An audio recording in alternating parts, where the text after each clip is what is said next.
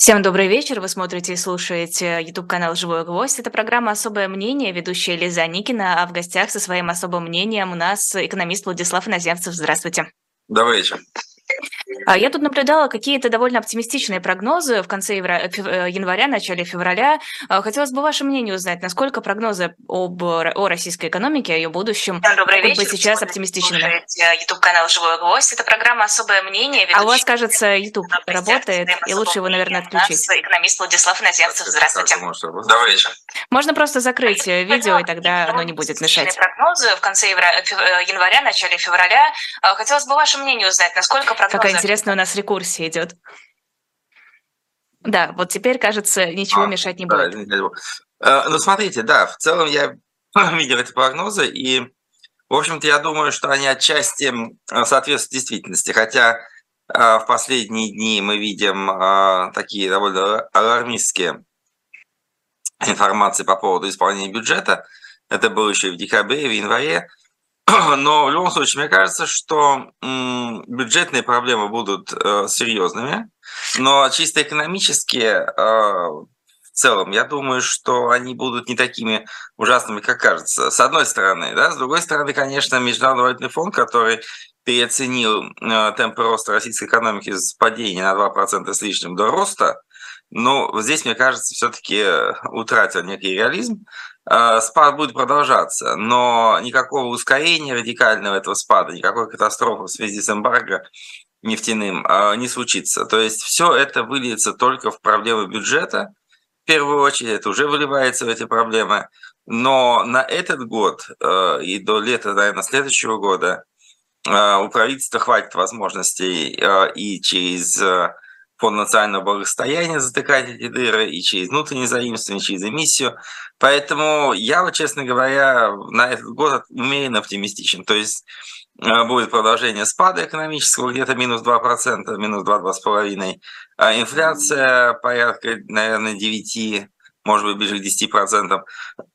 И Соответственно, курс рубля, конечно, понизится где-нибудь, я думаю, ближе к 80.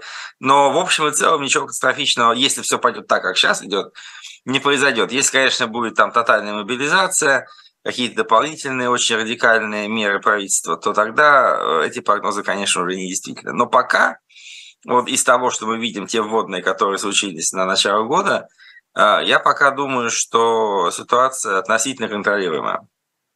Подождите, а вот эти все потолки нефтяные, они что, никак не повлияют, они не ускорят э, это ухудшение? Смотрите, э, здесь э, есть два момента. Потолок нефтяной очень сильно ограничит доходы бюджета. Вот то, что мы видим по январю, в принципе, показывает, что по отношению к январю 2022 года нефтяные доходы упали приблизительно на 45%. Вот это то, с чем мы в этом году будем жить. Я думаю, на протяжении всего года. То есть э, «Газпром», конечно, фактически, ну, там экспорт газа в Европу упал в 10 раз.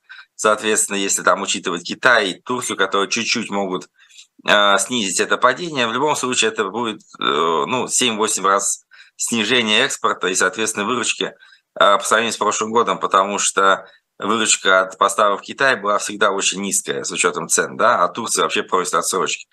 Поэтому э, в любом случае можно считать, что где-то половина нефтяных нефтегазовых доходов в этом году будет потеряна. В прошлом году они были рекордными, порядка 11 э, триллионов 700 миллиардов рублей поступило в бюджет. Соответственно, в этом году, я думаю, будет огромным успехом, если наберут 6. А, соответственно, вот это и есть та дыра, которая, а, которая обеспечит потолки цен для бюджета. Что касается а, самого производства нефти, да, добычи, я не думаю, что она серьезным образом упадет, потому что мы уже сейчас видим, что Россия переориентируется достаточно успешно. Скидки огромные, порядка 30 долларов на каждом барреле. Поэтому, естественно, в мире есть много желающих купить э, сырье по такой дешевой цене. Поэтому я думаю, что так как непосредственно ограничений при сделках ниже 60 долларов вообще никаких нет, я думаю, что эти сделки пойдут и дальше. То есть э, из Европы российские поставщики уйдут и переориентируются на другие рынки. Поэтому падение э, будет в основном за счет сокращение экспорта нефтепродуктов, потому что их сложнее переориентировать. А, то есть, скорее всего, даже они заместятся сырой нефтью, да, в первую очередь. Но в любом случае, вот объем добычи, я думаю, снизится процент на 10-15 максимум. Э, но доходность от этих операций очень сильно э, уменьшится. Вот э, единственной большой проблемой для правительства будет вот затыкание этой бюджетной дыры, но не катастрофа непосредственно в экономике, в производящем комплексе. Поэтому еще раз, этот год – это как бы все основные вопросы в этом году, это вопрос, откуда взять денег, но не вопрос о том, как восстановить там порушенные хозяйственные связи или что-то подобное. Хорошо, и откуда будут брать деньги? Ну, я думаю, смотрите, я думаю, что половину закроют э, из э, Фонда национального благосостояния, или меньше половины. Допустим, я считаю, что бюджетный дефицит, э, который обещали там меньше 3 триллионов рублей в этом году, будет как минимум 7. Ого. Э, э, и э, его закроют где-то триллион на два с половиной, на три, может быть, из ФНБ, а триллиона на 3 из э, внутренних заимствований и где-то на триллион из чистой эмиссии. А плюс к этому, понимаете, что очень важно будет в этом году, и за этим надо будет следить постоянно, правительство будет максимально повышать налоги. То есть у нас есть несколько уже направлений. А, во-первых, так называемый введен единый налоговый платеж, который в январе, собственно, и дал эту огромную дыру, потому что его не успели собрать. Он поступает за январь часто, видимо, будет приходить в первый день февраля. А второй момент, что очень важно, что правительство сейчас экспериментирует с новым налогообложением нефтянки. То есть э, идея заключается в том, чтобы, ну если говорить очень грубо, да, чтобы продавать нефть дисконтом, а брать с нее налоги, как будто она продается по рыночным ценам. То есть, э, да, то есть фактически речь идет о так называемой учетной цене э, нефти, к которой будет привязаны э, НДПИ и другие налоги, э, получаемые с э, энергетиков. Поэтому я думаю, что э, это частично улучшит ситуацию, но частично. Максимум, что здесь, я думаю, можно будет получить дополнительно где-то триллиона полтора. Но в любом случае, вот все эти методы, там, внутренний акциз на, точнее, акциз на бензин на внутреннем рынке, на другие виды топлива, он тоже будет, я думаю, подниматься. Бензин в прошлом году практически не дорожал. А, то есть там увеличение цены было где-то меньше процента с учетом инфляции, около 10. Поэтому я думаю, что здесь в этом году мы все догоним. Да? То есть э, в любом случае э, в закрыть 7 триллионов дыры на этот год у правительства не представит никаких серьезных проблем. Э, что будет дальше, это другой вопрос. Но я так понимаю, что после там, дальше лета 2024 года сейчас вообще никто не смотрит. Угу. То есть пока нельзя предположить, что будет дальше, и, например, когда закончится ФНБ. Он же тоже не без Это ФНБ закончится в следующем году. Ага, а да, так, стоп. И что с этим делать? Ну, смотрите, я не знаю, что с этим делать. Тогда либо мы переходим э, на чисто долговое финансирование. Ну, смотрите, вот, допустим, да, давайте посмотрим на цифры. Э, если говорить об увеличении внутреннего долга, а, то, с одной стороны, чисто фундаментально в России он очень маленький. Вообще в целом государственный долг в России где 20% ВВП. По нынешним мировым меркам это абсолютно ничто. То есть, в принципе, его можно наращивать. А дальше идет вопрос о том, как наращивать и за счет чего. Да? То есть есть возможность, во-первых, наращивать его рыночными методами, а, то есть вычерпывать деньги с рынка под определенный привлекательный процент. Но если, допустим, поставить сегодня Э, для граждан предложение выставить о том, что они могут размещать деньги под 15 годовых э, в госбумаге, у меня нет сомнения, что люди просто побегут и будут эти бумаги скупать, да, и держать их у себя на банковских счетах. При этом, чтобы просто понимать масштаб сравнения, у населения по официальным отчетам Центробанка в конце прошлого года на личных счетах и на депозитах в банках, не по подушкой, да, в банках, находилось 32 триллиона рублей. А при том, что вот мы обсуждаем о том, что дефицит самый большой, допустим, как я предполагаю, может быть за год 7. Mm-hmm. То есть э, вопросов как бы немного, занять можно. А большое количество денег есть у предприятий. Плюс к тому надо заметить, что инвестиционная активность будет, безусловно, снижаться. Люди будут бояться вкладывать деньги в какие-то новые проекты. А, и, естественно, если опять государство предложит высокую ставку, а, привлечь эти деньги не составляет большого труда. Это одна сторона. Если это делать как бы цивилизованно, да? Если это делать менее цивилизованно, есть еще больше возможностей. То есть в данном случае основная из них а, это а, скупка государственных бумаг любыми, так сказать, ручными банками. Ну, например, ВТБ, Газпромбанком, Сбером. Они покупают эти бумаги прямо при их размещении на огромные суммы. Естественно, эти суммы могут быть большими, чем у них есть свободных средств. А после этого на следующий день они закладывают эти бумаги в Центральном банке и получают оттуда поставку и финансирование любое количество средств. И фактически речь идет о том, что Центральный банк покредитовал правительство, банки выступили посредниками, получили какую-то небольшую комиссию на проводке этих платежей. То есть Минфин будет платить банкам, а банки будут на следующий день платить процент ЦБ.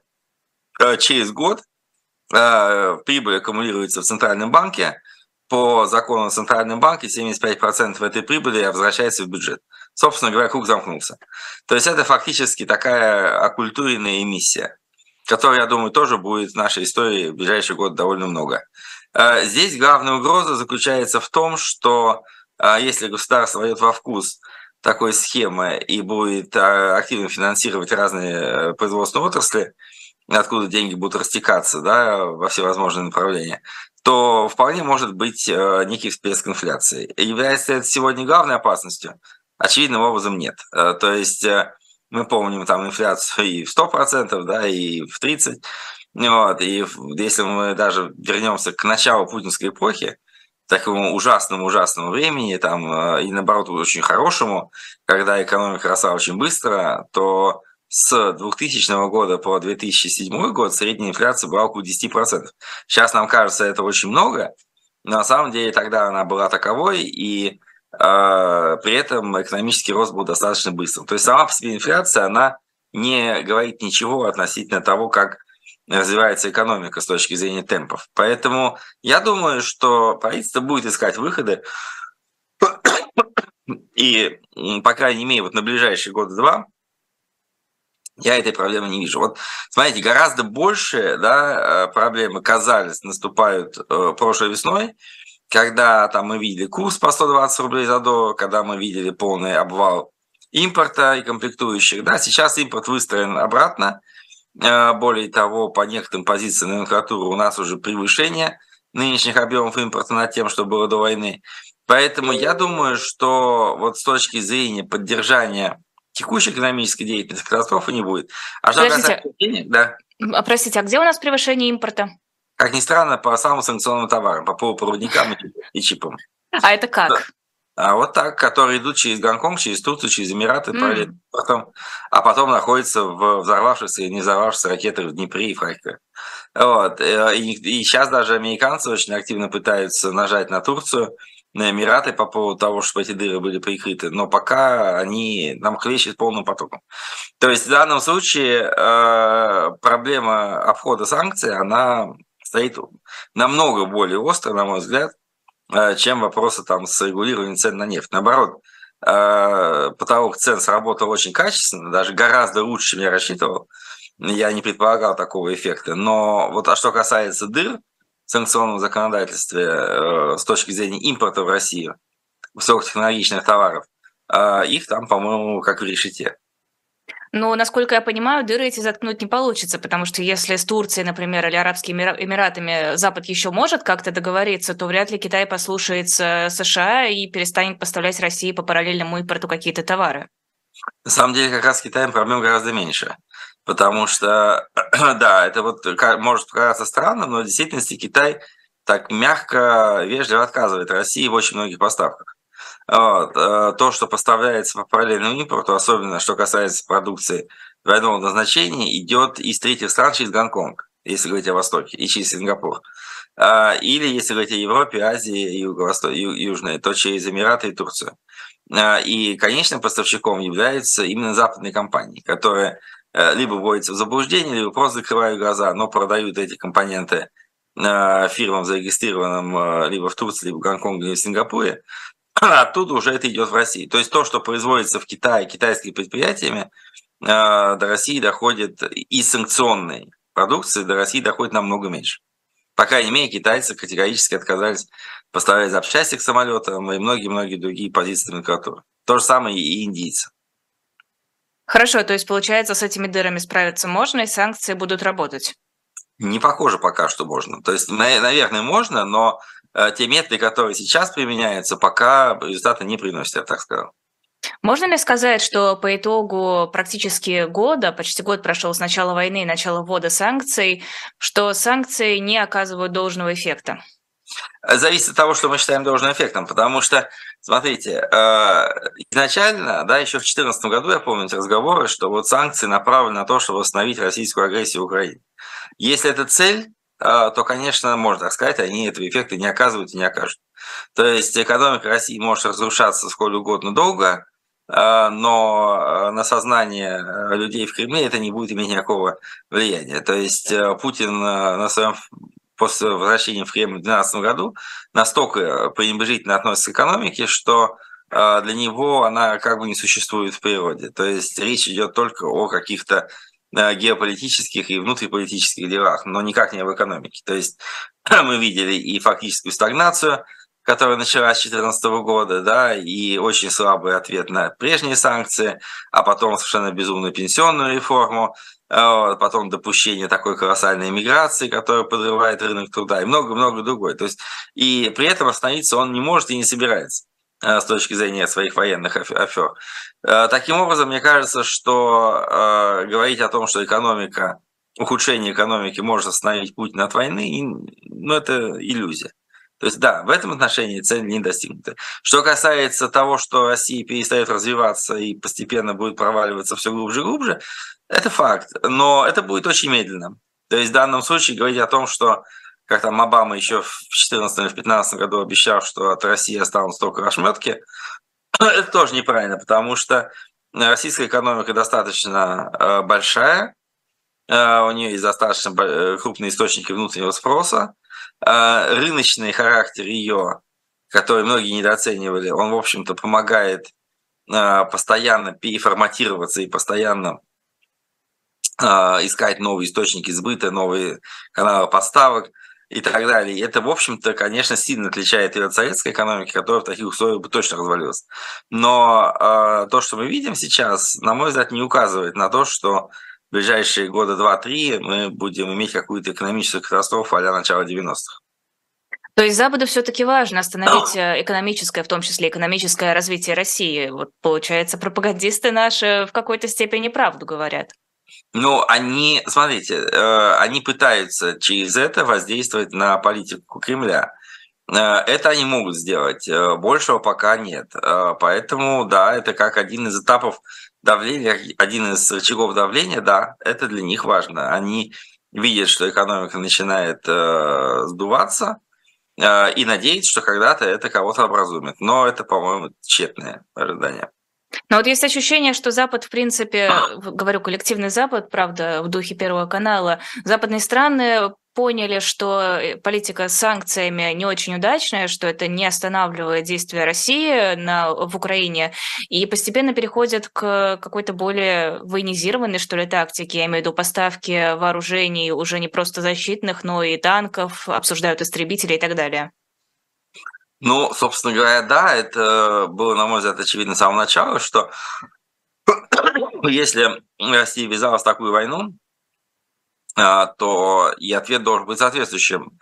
А, я совершенно э, сказать, скептически, мягко скажем, отношусь к идее о том, что а, Украина там э, настолько выиграет эту войну, что в России будут меняться режимы и что-то в этом духе будет происходить, или что Россия распадется. Это, конечно, просто некие сказки, которые многим нравится, да, и в Киеве, и не только. Э, но э, выбить российские войска из украинской территории, на мой взгляд, с учетом соответствующих поставок, довольно реально. Э, и я думаю, что да, Запад сейчас принял вот именно эту парадигму о том, что надо дать Украине освободить эти территории.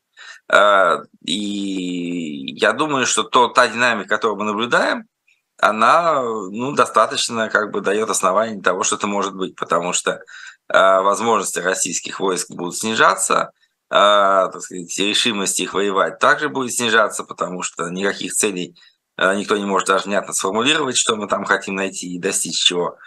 Поэтому я думаю, что да, что война затянется, э, что перспективы для России не очень хорошие, а для Запада, на самом деле, это, в общем-то, определенный источник экономического роста, как звучит не цинично, потому что мы прекрасно знаем, что Соединенные Штаты начиная с Первой войны, очень любили ситуацию, в которой они снабжали воюющие стороны оружием, увеличивали поставки. Это было потом и в Европе в начале Второй мировой войны, пока еще Америка была нейтральной страной. Это для американской экономики большое подспорье. Да, они увеличивают государственный долг, но посмотрите на те цифры, которые они показывают с точки зрения увеличения а, объемов э, выпуска военной продукции. Там идет речь о том, что число, допустим, объем количества снарядов, выпускаемое, должно увеличиться почти что в 5-6 раз. Вот, то есть военно-промышленный комплекс будет работать на полную мощность, а лишние там 50-60 миллиардов долларов в год на покупку вооружений э, для Запада, это для западных э, экономик это очень хорошо. Опять-таки, почему? Потому что если, допустим, берем российский ВПК, то можно туда вкачать сколько угодно количество средств, и мы никакого мультипликативного эффекта не увидим. А в отличие от нас, э, в тех же США э, крупнейшие заказчики э, Пентагона, крупнейшие подрядчики, это компании, которые имеют очень большую гражданскую продукцию. Да, это, в принципе, военные заказы в их портфеле составляют в лучшем случае там, 30%. То есть увеличивая эти достаточно дорогие покупки, а, федеральное правительство американское поддерживает в том числе и гражданский сектор. Поэтому я думаю, что это вполне в интересах западного мира. Да, но вопрос, насколько хватит ресурсов по производству. Тому же самому видела недавно сообщение о том, что Украина сейчас использует столько снарядов, сколько, э, по-моему, в день, сколько в мирное время нужно одной небольшой европейской стране на год. Получается, что из-за этого задерживается производство, из-за этого трудности с поставками, и вопрос, как быстро это перейдет в критическую какую-то фазу. Не перейдет, потому что, смотрите, вот опять-таки, да, вспомним Вторую мировую войну и ту же самую Америку, да, э, и мы увидим, что, допустим, транспортные корабли, так называемые Либерти, э, которых раньше строили там по две штуки в месяц в самом начале войны, в 1943 году их уже строили по штуке в день. И в данном случае вопрос заключается в том, что был бы спрос. Западная экономика очень гибкая, и я абсолютно убежден в том, что и пятикратная, и десятикратная увеличение производства тех же самых снарядов и ракет – это вопрос нескольких месяцев. А, главное был бы спрос и была бы оплата, вот и все. То есть а, тут у меня нет никаких, даже минимальных сомнений в том, что любые объемы будут обеспечены. И тем более, что, судя по всему, горизонт военных действий, он сейчас не ограничивается несколькими месяцами. Я думаю, это будет и год, и может быть даже больше, учитывая то, насколько сейчас мы видим позиционную войну. То есть я думаю, что это такая, знаете, тактика медленного перемалывания противника, которая в отношении России очень хорошо сработает по той простой причине, что как раз у нас будет больше проблем а, с увеличением производства вооружений в первую очередь. Угу, то есть эта тактика по принуждению к миру эффективна, но в долгосрочной перспективе. Э, слушайте, это не тактика принуждения к миру. Понимаете, тактика принуждения к миру – это когда вы, условно говоря, можете реально серьезно повоздействовать на правительство той или иной страны э, для того, чтобы оно пошло на какие-то соответствующие действия. Да, вот помним эту фразу, которую Медведев говорил в отношении Грузии, когда российские войска порывались в Тбилиси. Это приблизительно то же самое было в конце 90-х годов, когда Соединенные Штаты бомбардировали Белград и Югославию для того, чтобы югославские войска ушли э, из Косово. Вот это принуждение к миру, да, когда вы фактически наносите удары по территории противника с тем, чтобы подвигнуть его каким-то действием. В данном случае я не вижу такого сценария в Украине, я вижу просто медленное, монотонное выталкивание российских войск с оккупированных территорий э, вплоть до границы 91 года. Вот, собственно, и все. Ну хорошо, здесь спорный вопрос, насколько Россия позволит вытолкнуть себя с этих территорий. Во-первых, не следует забывать, что у России все еще есть ядерное оружие. Да, мы не знаем, в каком оно состоянии. Нам говорят э, российские власти, что в очень хорошем. С Запада уже отзываются, что, возможно, там все разворовано и разрушено, и устарело, но тем не менее ядерное оружие есть. есть. И, во-вторых, э, Россия, даже если удастся вытолкнуть ее э, за границу Украины 91 -го года, вряд ли после этого скажет, ну все, мы успокоились, у нас нет никаких никаких претензий ни к Западу, ни к Украине, мы больше не будем ни на кого нападать. Ну, смотрите, мы не знаем, что будет, да, в любом случае. Я в данном, пока говорю только о том, что, в принципе, э, Запад может выставить знаете, ставки будут повышаться, да, вот вы сказали, там танки постараются, потом пойдут самолеты, потом еще какие-то ракеты и так далее, и так далее. Война современная – это война технологической, да, мы помним прекрасно, как там а, ну, относительно технологичная Турция разделала армию Карабаха и Армении в 2020 году. А, приблизительно то же самое, я думаю, будет постепенно происходить и на Украинском фронте, а, по мере того, как российские военные возможности будут истощаться, а украинские усиливаться. То есть э, возможность вытолкать и возможность фактически истреблять российских, э, российскую армию там э, последовательно каждый день месяцами, у меня не вызывает сомнений. И на каком-то этапе э, у России действительно не хватит силы и возможности вести такую войну, просто потому что, смотрите, э, то, что было потрачено и потеряно в 2022 году, э, это достаточно большая часть российского арсенала. Можно потерять еще такую же часть там, в 23-м, да, но вряд ли можно допускать такие же потери в 24-25, просто потому что значительная часть той боевой техники, которая была в Украине потеряна, она была создана не в прошлом году, а гораздо раньше. Это были чуть не советские запасы. Э, и то, на что было потрачено 10 лет э, в рамках нескольких программ перевооружений, которые были запущены в 2011 году. То а есть... можно предположить, да. какая это часть от общего вооружения? Слушайте, я думаю, что... Нет, это сложно предположить. Мы помним, летом прошлого года было много прогнозов, что у России кончатся ракеты еще в сентябре. Они кончились. Я отношусь к таким прогнозам скептически. То есть Россия всегда будет стараться а, в каких-то отдельных точках нарастить производство и продолжать наносить а, неприемлемый возможный ущерб а, противнику. Но реально, допустим, конечно, по танкам, я думаю, что это где-то ну, не меньше трети, и там хотя бы четверти. Но в любом случае, просто мы не можем производить такое соответствующее количество более-менее современной техники, э, которую адекватно выбытию постоянно в ходе такой, такого конфликта. Вот, то есть в данном случае э, считать, что Россия переломит ситуацию и как, допустим, там Советский Союз э, в 1942 году и начнет выпускать больше, чем она теряет, у меня сейчас лично нет никакого ощущения, что такое может быть. Тем более, что во времена Великой Отечественной войны СССР получал огромную поддержку своих союзников. Но в любом случае, э, мне кажется, что Запад, если исключить ядерное оружие, Запад находится сейчас в абсолютно выигрышной позиции, потому что он воюет не своими руками, а, так сказать, решимость украинской стороны воевать э, сильна, и она никак не будет меньше становиться с течением времени. А дальнейшее поступление вооружений, разведданных, э, техни- прочих технических новинок, оно будет, в общем-то, потихонечку приводить к тому, что дела России будут все хуже и хуже. Это не быстрый процесс, но на каком-то этапе э, у Кремля возникнет дилемма либо идти до конца и реально оказываться перед перспективой, ну, по сути дела, какого-то социального и прочего взрыва в России, либо потихоньку уходить и объяснять, что мы не можем бороться с всем миром, что мы будем еще раз, так сказать, сосредотачиваться какое-то время, что у нас еще придет момент, когда мы все это освободим, и тихо... И вообще мы особенные, поэтому весь мир на нас ополчился. Ну, да, на самом деле, я думаю, что пропагандистски, а с учетом нынешних особенностей населения, ну, нет особо большой проблемы объяснить, почему мы оттуда ушли.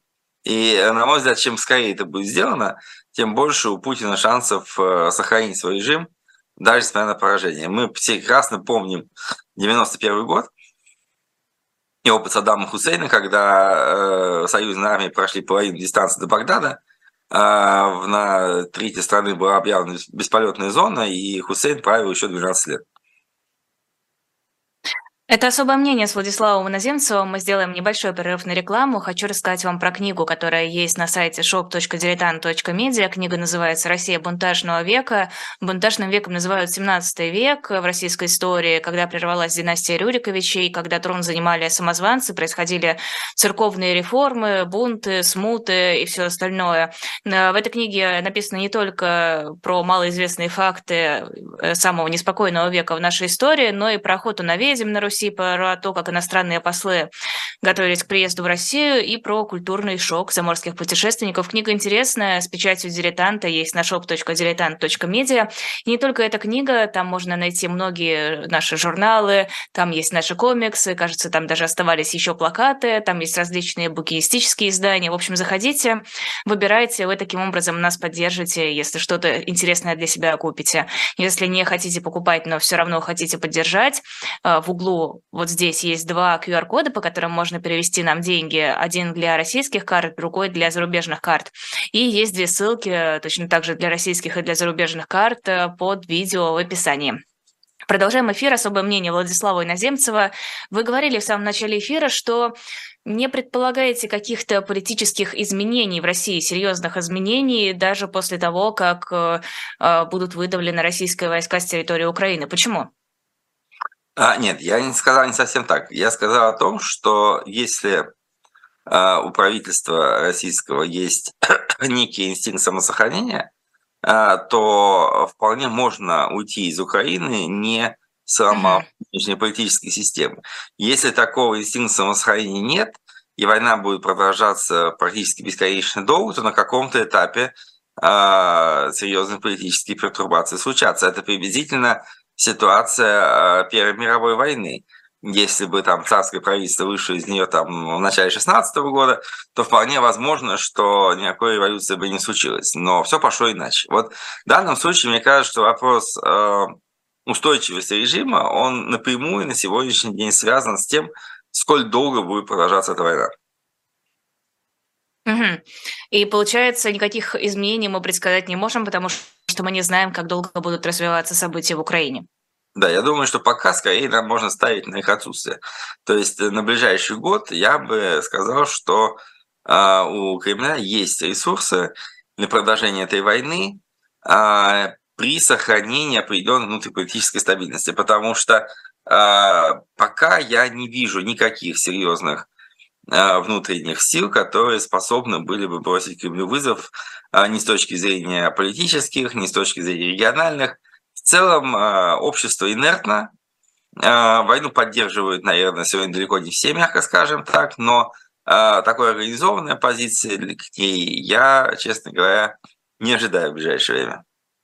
А как же сепаратисты со своим, э, господи, как оно, форумом свободных народов пост России в Брюсселе?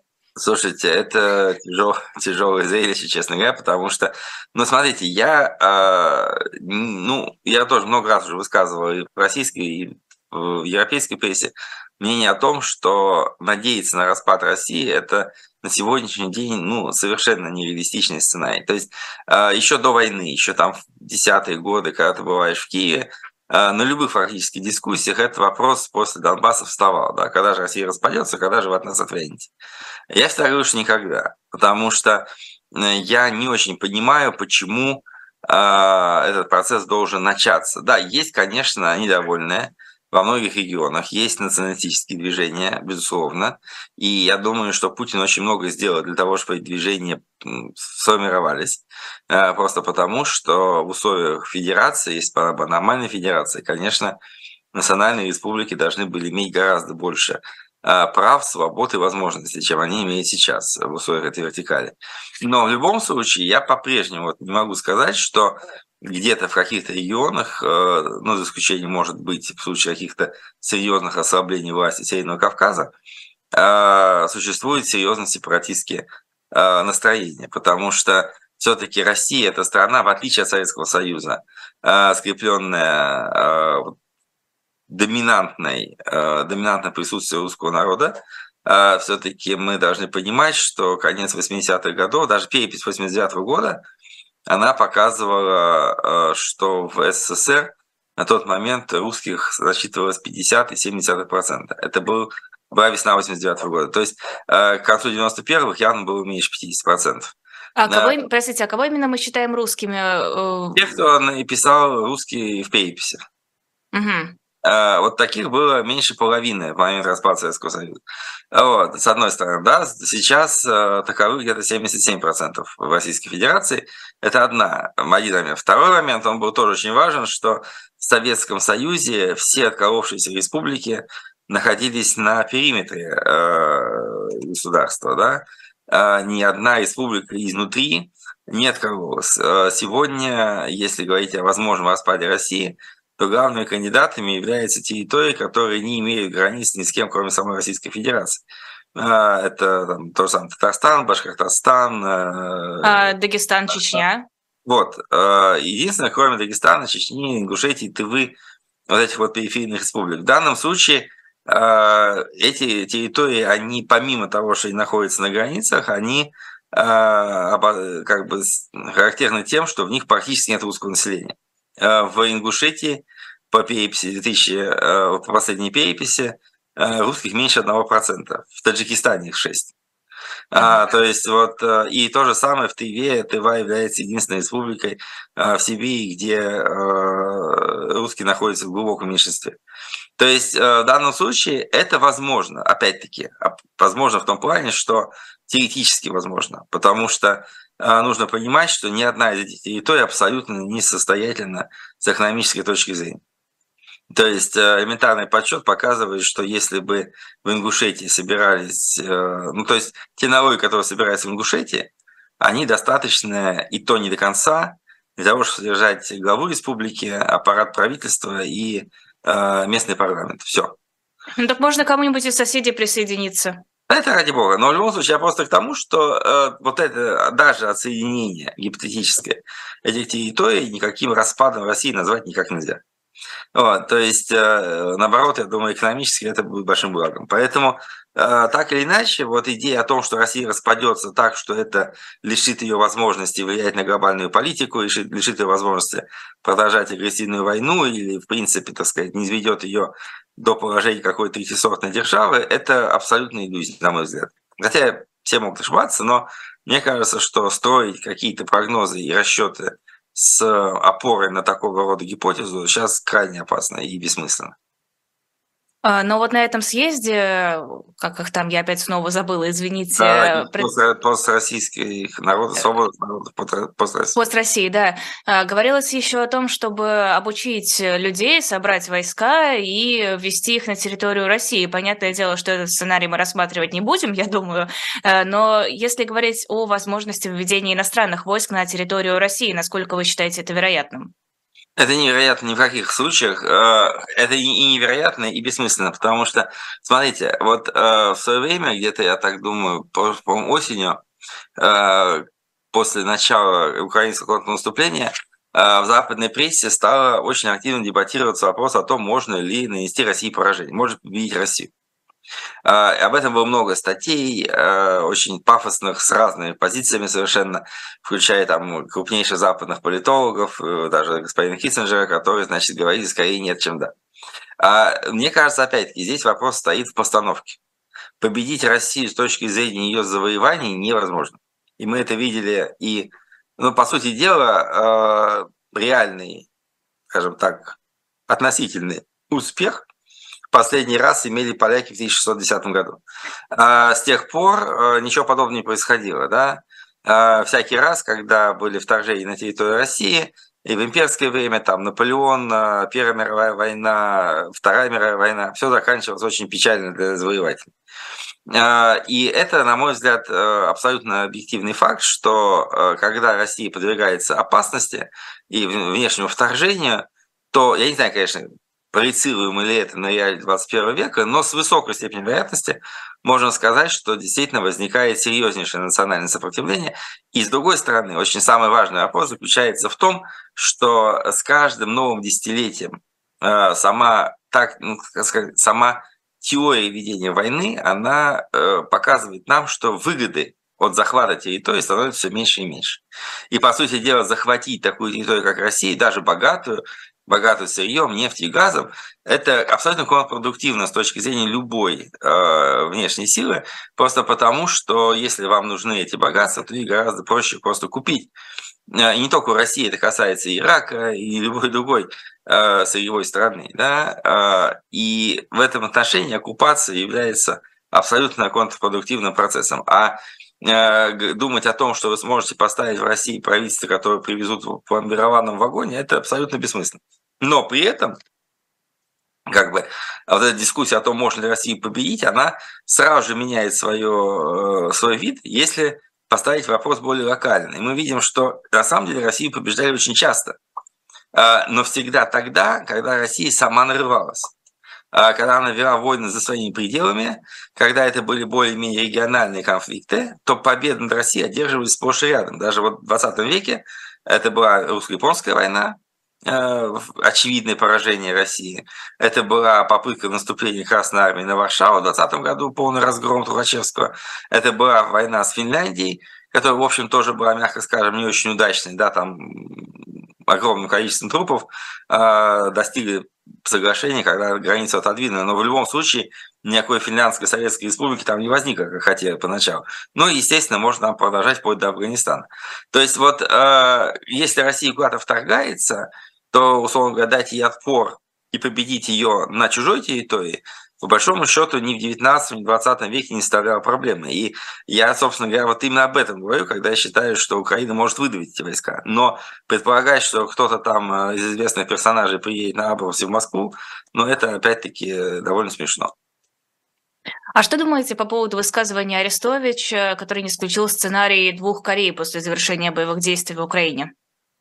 Ну, Арестович очень сильно изменил свои позиции после того, как он покинул администрацию. Я думаю, что, в принципе, этот вариант вполне реалистичен. То есть, э, на самом деле, его можно, э, э, я думаю, реализовать хоть завтра. То есть, если Украина готова пойти на такой вариант отдачи фактически России тех территорий, которые Путин признал российскими актами 30 сентября, я думаю, что Москва на это, скорее всего, согласится, как ни странно.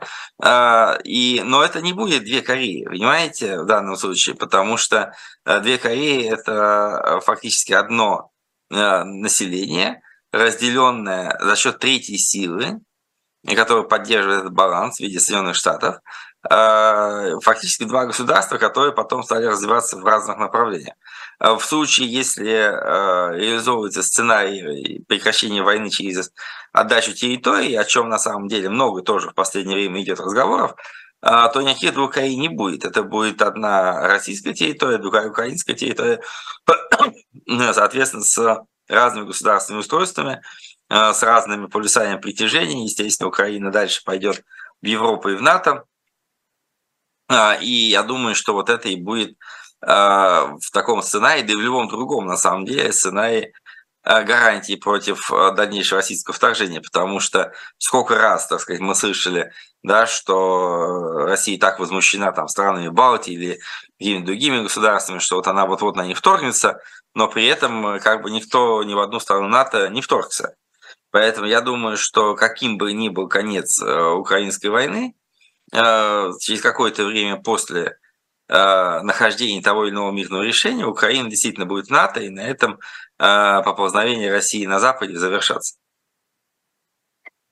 Не оптимистично, учитывая, что Россия, в общем-то, на Северную Корею становится все больше и больше похожа. Посмотреть на репрессивные законы, которые у нас работают все активнее, посмотреть на театр абсурда, который, ну, просто буквально повсюду, можно привести тысячу примеров. А ощущение, что рамки все сужаются и сужаются дозволенного, и совсем скоро прав не останется в принципе.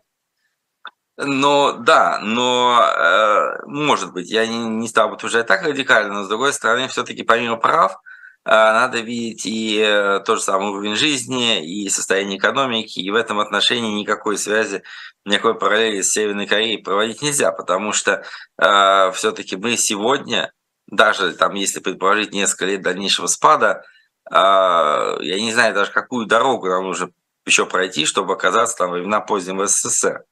Э, и с точки зрения э, уровня жизни, и с точки зрения развитости внутренней экономики и внутреннего сектора, и, конечно, с точки зрения тех технологических условий, в которых мы все существуем. То есть, э, да, там ходить на почту, писать письма, которые будут ходить в соседний областной центр две недели, не имея ни интернета, ни связи, ни так сказать, видеосвязи, ни стримов, ничего остального, ни интернет-торговли – я думаю, что никто даже и представить себе не может такой жизни. Поэтому а, до Северной Кореи нам еще очень далеко. Но, но, безусловно, а, я бы сказал, что вот до Ирана нам гораздо ближе, и туда мы идем довольно успешно. Кстати, а что у нас с импортозамещением? Насколько оно работает? Нет, слушайте, это не может работать. Понимаете, дело в том, что, знаете, есть же очень, э, ну, как бы, это сложно даже объяснять, потому что э, мы знаем тысячи примеров э, разного рода модернизаций, э, и практически все они, ни одна из них не была успешна, которая не основывалась на заимствовании западного опыта, ну или не западного, скажем передовых стран, и на использование их технологий, их возможностей, их капитала. Поэтому мне кажется, что заместить сейчас ну, что мы можем сейчас заместить? Мы даже автомобиль не можем построить, да, мы привозим китайские машины комплект на «Москвич». Э, да, мы можем, э, условно говоря, что-то у нас существовало, да, у нас существовала там та же самая оборонная промышленность, и при поставках э, определенной части комплектующих, я думаю, она и будет дальше продолжать жить как одна из базовых на сегодняшний день отраслей. Да, у нас существует и там и сельское хозяйство, которое прекрасно импортозаместило, за исключением многих ключевых компонентов, типа там многих семян, там куча всего у нас не хватает в пищевой промышленности и в сельском хозяйстве. Недавно была потрясающая статья в РБК, я как бы много, ну, как пытался им заниматься, но настолько я даже не доходил, что там было прямо сказано, что у нас не будет даже сметаны и йогуртов, если мы не будем импортировать закваски, потому что они производятся импортом на 98%. Вот, а в чем проблема с заквасками? Вот проблема в том, что для этого существовали в советские времена Э, фактически у каждого крупного молокозавода большие исследовательские э, подразделения, которые, собственно говоря, ну, фактически как бы такой типа неокра, которые производили эту закваску, которые постоянно ее поддерживали в нормальном состоянии. Впоследствии э, технологии ушли вперед, и их стало возможно привозить в сухом виде, которые потом очень легко как сказать, э, запускались в дело, да, но которые могут храниться, перевозиться и так далее. До этого они фактически э, не могли серьезно транспортироваться, и поэтому производились во многих точках. Сейчас, э, когда это стало проще, то, естественно, с точки зрения экономии средств, предприятия перешли на простую закупку этого за рубежом. Вот. А импортозаместить это в соответствующем виде, в том плане, чтобы мы могли производить такие сухие закваски, Э, способны быть транспортируемы и применяемы в разных заводах, мы не можем. То есть, опять, это возможно, что потребуются какие-то большие, очень серьезные перестройки, но любом случае, в любом случае, э, как бы э, что-то более-менее сложное, которое мы, те товары, которые мы в последние годы получали по импорту, я думаю, импорта заместить ну, практически невозможно. То есть для этого нужно ну, по сути, даже на тех предприятиях, которые мы получили, да, наследство, да, от ушедших компаний, типа тех же самых автозаводов, э, да, там значительная часть э, товара, значительная часть комплектующих, они могут производиться в России, но не все. Поэтому есть, допустим, в Макдональдсе, где производство было на 100% локализовано, изучение там концентрата Кока-Колы, мы фактически смогли это все запустить снова, ну, может быть, чуть с худшим качеством, но фактически смогли, то на заводе Volkswagen в Калуге мы это сделать не можем. Вот э, это и показывает то, что мы можем импорт заместить. То есть то, что нам уже подготовили, мы можем это перенять. То, что э, где критические точки были все равно находились за рубежом и вне нашего контроля, мы это пока сделать не можем. А, немного мрачной иронии угрожали осенью и, в принципе, летом российские власти, что Запад замерзнет э, со своими ограничениями на российский газ, на российское топливо, но вместо этого мы наблюдаем, что как раз в России подорожало отопление, жители разных городов по всем регионам России а, пожаловали, что э, очень резко и без всяких объяснений выросли платежки за отопление в домах, просто какие-то космические для них суммы, как они э, пишут, как они сообщают. С чем может быть связано связано это? Это какие-то локальные истории или действительно у России есть какие-то проблемы с топливом? Ну, не с топливом. Я с... думаю, что, что не то, не то. А, проблем с топливом в России нет. У России, наоборот, будет огромный избыток. Есть проблема с доходами у топливных компаний. То есть, если «Газпром» а, на протяжении долгих лет получал, ну, я не помню точно какую сумму, да, лучше спросить каких-нибудь более уважаемых экспертов, там, Михаила Крутихина кого-то еще, но реально «Газпром» получал значительную, большую часть выручки от экспорта, хотя при этом 70% а, газа потреблялось в России в последние годы и 30% шло на экспорт. Несмотря на это, экспортные поставки давали в несколько раз больше доход, чем российские.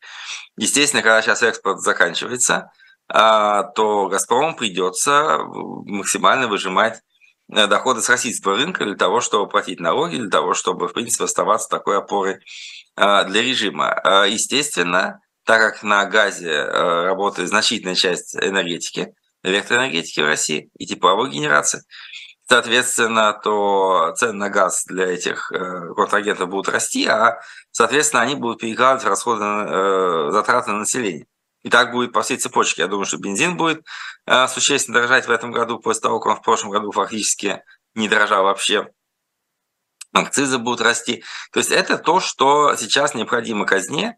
Мы уже об этом говорили, о повышении налогов, потому что э, если у нас не заканчиваются возможности получать ренту с внешнего рынка, его будут получать с внутреннего. И э, ну, это как бы, да, это не разовый случай, не региональный, это глобальный такой, э, глобальная ситуация, которая будет сохраняться. А вот этот вот удар по кошелькам мне повлияет на позицию массового россиянина? Думаю, нет.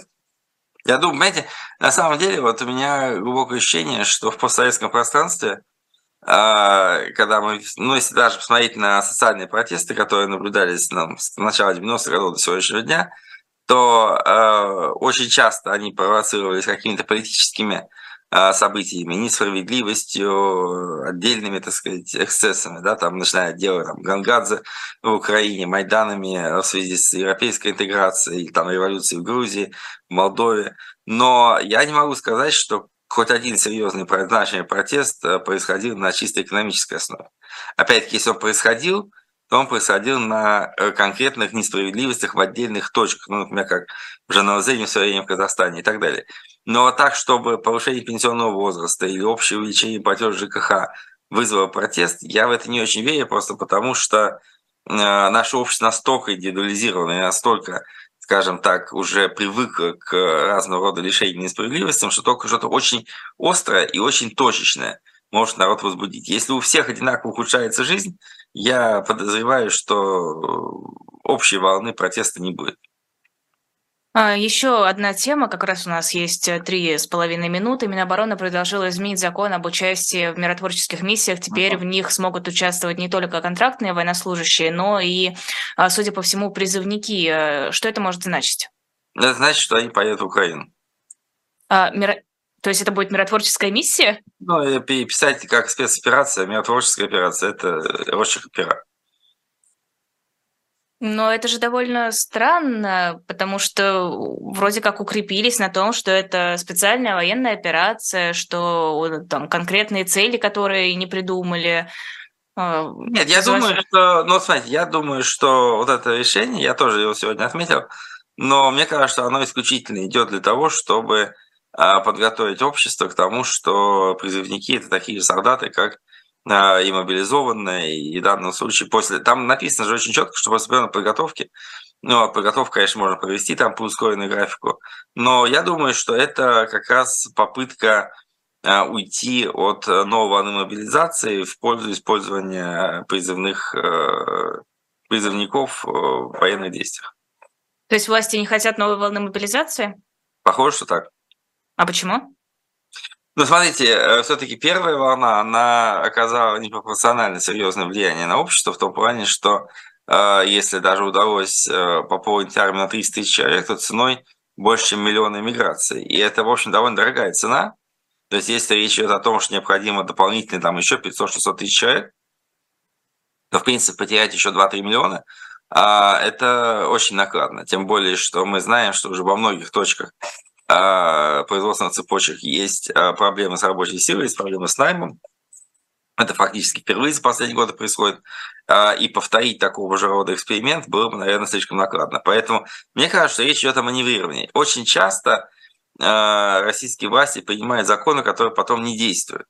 Но они есть, да, их в конечном счете всегда можно ввести в дело, в дело да, или они являются угрозой для населения, как-то сдерживая протестное настроение, или они являются каким-то возможностью маневра для власти. Вот я думаю, что это э, такого же рода закон, но перспективно, конечно, он направлен на то, чтобы отправить призывников в зону боевых действий. Это можно изобразить как угодно, можно сказать, что там, да, есть фронт э, в Донецкой области, а есть какая-нибудь там миротворческая восстановительная операция где-нибудь в Мариуполе или еще что-нибудь. То есть э, это можно будет придумать, как это обыграть, но я думаю, что это для того делается, чтобы люди действительно поехали в Украину э, в том или ином качестве. Спасибо огромное. Это было особое мнение экономиста Владислава Иноземцева. Эфир провела я, Лиза Никина. Сразу после нашего эфира в 20.05 будет программа Money Talk с Евгением Коганом. В 21.00 программа «Статус» с Екатериной Шульман и Максимом Курниковым. Я знаю, что вы все их ждете. Ну и, конечно же, подписывайтесь на YouTube-канал «Живой гвоздь», на телеграм-канал «Живой гвоздь» и заходите на shop.diletant.media, выбирайте книжки, которые вам понравятся, заказывайте, можете попросить автограф кого-то из редакции. Мы всегда всегда с удовольствием их для вас подписываем. Спасибо огромное и всего доброго. Спасибо, до свидания.